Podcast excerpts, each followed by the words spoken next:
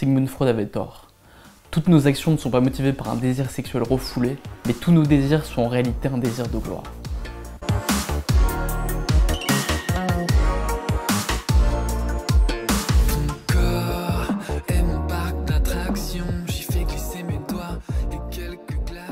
Selon René Girard, l'être humain est avant tout un être d'imitation. C'est ce qui nous permet d'apprendre aussi rapidement. Mais en grandissant, on imite de moins en moins les comportements extérieurs des autres et on passe à l'imitation intérieure. C'est-à-dire qu'on imite tous les désirs des autres. On désire ce que l'on désire parce que les gens autour de nous désirent la même chose. Nos actions ne s'expliquent pas par la libido, par le désir sexuel refoulé de fraude, mais par l'imitation du désir des autres. Par exemple, on croit désirer une personne pour sa beauté ou pour sa personnalité, mais on remarque ses qualités parce que les autres les voient avant nous. Si tu vas voir le dernier iPhone ou les dernières baskets à la mode, c'est pas vraiment parce que tu en as besoin. C'est pas non plus un désir caché de choper un max de filles ou de mecs en les impressionnant avec ça. C'est beaucoup plus simple que ça. Tu désires avoir ça parce que d'autres personnes le désirent également. Quand on désire la même chose que les autres et qu'on l'obtient, on obtient aussi la gloire. Alors que quand tu désires quelque chose que personne d'autre ne désire, tu ne peux en tirer aucune gloire. C'est pourquoi les Pokémon, les Pog, les Tamagotchi et les requins ne sont plus à la mode. Elles n'avaient pas de valeur intrinsèque qui produisait le désir. Ce qui suscitait le désir, c'était simplement le désir des autres. Et c'est la même chose dans les relations humaines. On désire une personne parce que d'autres personnes la désirent également. Tout désir est avant tout un manque de gloire. Si par exemple je réalise le défi de lire plus de 30 livres en 30 jours, aux yeux de quelle personne ça peut être glorieux? Uniquement aux yeux des personnes qui désireraient faire la même chose. Pour ceux qui s'en foutent, il n'y a rien de glorieux à ça, il n'y a rien d'intéressant à cela. S'il n'y a pas de désir commun, si on n'a pas les mêmes désirs que les autres, il est impossible d'obtenir la gloire. Et c'est pour ça qu'on imite le désir des autres et qu'on veut obtenir ce que les autres désirent également. La gloire, qu'est-ce que c'est? C'est simplement l'objet du désir des autres.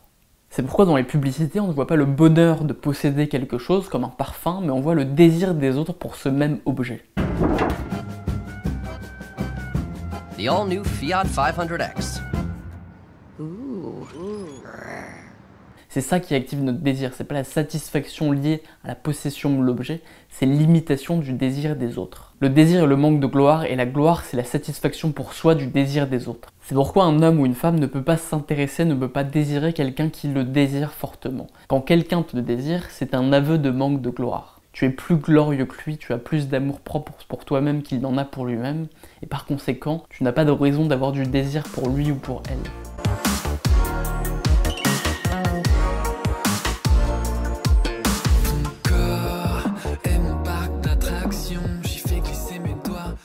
Lodine était amoureuse de son mari, mais un jour Yvain l'a combattue et l'a tuée. Quelques jours après, Lodine est tombée amoureuse de Yvain sans même l'avoir jamais vu. C'est simplement la renommée et la gloire de Yvain qui l'a attiré. Dans les récits du Moyen-Âge décrits par Chrétien Troyes, le lien entre la gloire et le désir est évident. C'est avant tout le désir de gloire qui motive les actions des hommes et des femmes, y compris dans leur désir sexuel. Chez Chrétien Troyes, le désir sexuel n'est pas du tout refoulé comme le voudrait Freud. Par exemple, le même Yvain, à un moment donné, se retrouve nu dans la forêt, et pour être soigné, il faut lui passer un onguent sur le front. La femme qui doit s'occuper de ça oublie les consignes qu'on lui a données, et passe l'onguent sur la totalité du corps d'Yvain.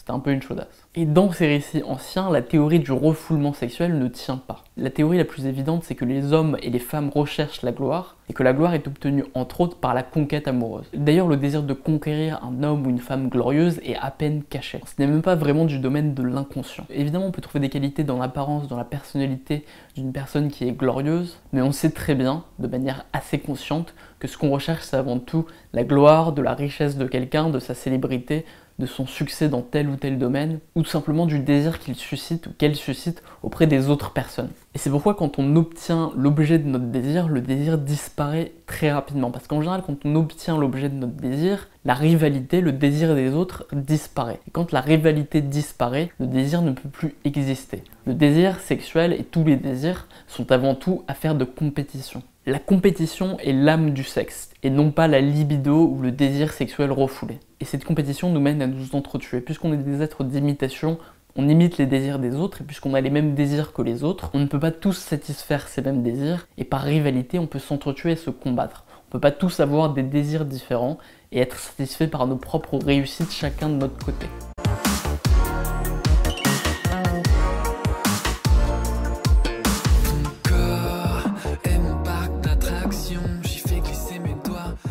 Dans une relation amoureuse, puisque le désir est un désir de gloire, il y a forcément une inégalité. Le manque de gloire ne peut pas être présent des deux côtés en même temps.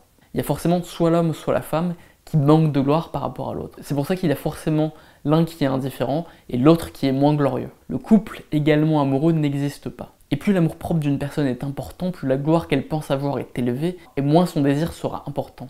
Phèdre, dont l'un des grands-parents était le soleil, ne pouvait pas accepter de ressentir du désir pour Hippolyte, parce que ce désir était une preuve d'un manque de gloire et d'un abaissement de sa valeur et de son amour propre. Il n'est plus temps. Il sait mes ardeurs insensées. De l'austère pudeur, les bornes sont passées. J'ai déclaré ma honte aux yeux de mon vainqueur. Et l'espoir, malgré moi, s'est glissé dans mon cœur. Toi-même, rappelant ma force défaillante et mon âme déjà sur mes lèvres errantes, par tes conseils flatteurs, tu m'as suranimé. Tu m'as fait entrevoir que je pouvais. Si on recherche un amour réciproque et égalitaire, alors même qu'on a un amour propre infini, on est condamné à échouer. Et malheureusement, on a été élevé au moins par les médias par le culte de l'estime de soi inconditionnelle et de l'amour en tant qu'idéal indépassable.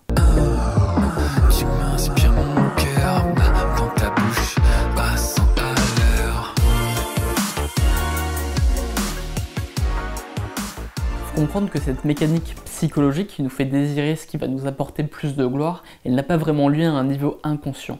Selon René Girard, il n'y a pas une séparation nette entre l'inconscient et le conscient, mais il y a une transition visqueuse entre ces deux états. Il y a un entre-deux de la conscience, une demi-conscience, dans laquelle on fait ses choix de désir. Ainsi, une femme peut trouver qu'un homme riche a un très joli nez ou de très jolies lèvres alors qu'il est extrêmement laid. Et elle le pense de manière extrêmement sincère. De la même manière, un homme peut trouver une femme drôle, intelligente et raffinée alors qu'en réalité elle n'a pour elle que son apparence qui provoque le désir des autres hommes. Le pouvoir de l'auto-tromperie à l'intérieur de cette demi-conscience est extrêmement important et il motive quasiment tous nos désirs. C'est par ce pouvoir de l'auto-tromperie à l'intérieur de cette conscience inconscience visqueuse qui n'est ni tout à fait claire ni tout à fait obscure, que l'on fait de mauvaises actions et qu'on oriente nos désirs pour avoir plus de gloire. C'est ainsi que Marianne, dans le roman de Marivaux, peut accepter les cadeaux d'un vieux pervers. Elle peut faire semblant de ne pas comprendre qu'il est intéressé, tout en jouissant de ses cadeaux luxueux. Puis à un moment où un jeune prétendant pourrait la juger parce qu'elle flirte avec ce vieux pervers, elle le dénonce et le fait condamner.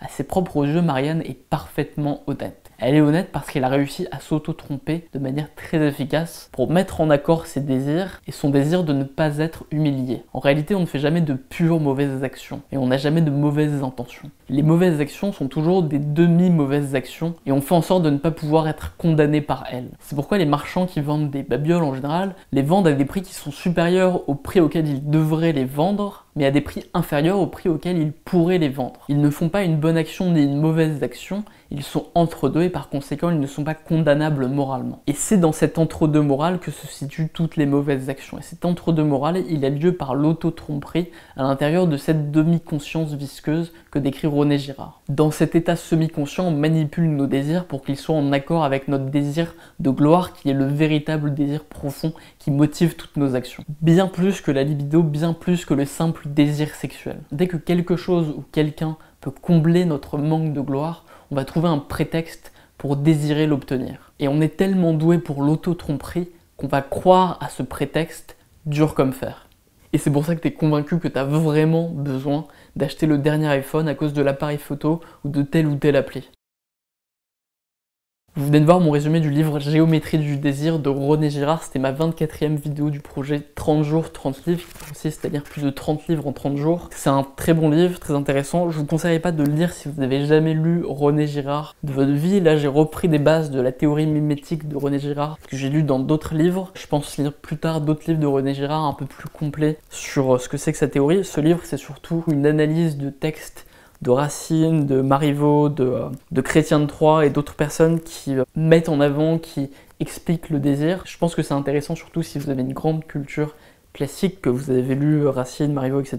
Je vous conseillerais pas de forcément commencer par ça. Par contre, je vous conseille fortement de lire n'importe quel livre de René Girard. C'est un excellent philosophe. Ses théories sont beaucoup plus intéressantes, beaucoup plus pertinentes que les théories psychanalytiques qui nous inondent constamment. Voilà, abonnez-vous à Autodisciple Juste là, on va essayer d'atteindre plus de 100 000 abonnés en moins d'un an. Et abonnez-vous à la lettre pour recevoir des conseils sur le développement personnel chaque semaine gratuitement. C'était Ralph pour Autodisciple. Dans le prochain livre, on va résumer Outliers de Malcolm Gladwell, qui va nous expliquer comment la communauté et aussi le hasard est directement lié au succès, bien plus que la volonté personnelle, et pourquoi il faut se concentrer davantage sur la communauté et sur le fait de saisir les opportunités pour, euh, avoir du succès dans la vie. Je suis plus de la moitié du livre, on se retrouve demain normalement pour cette vidéo. Passez une super journée. Tchuss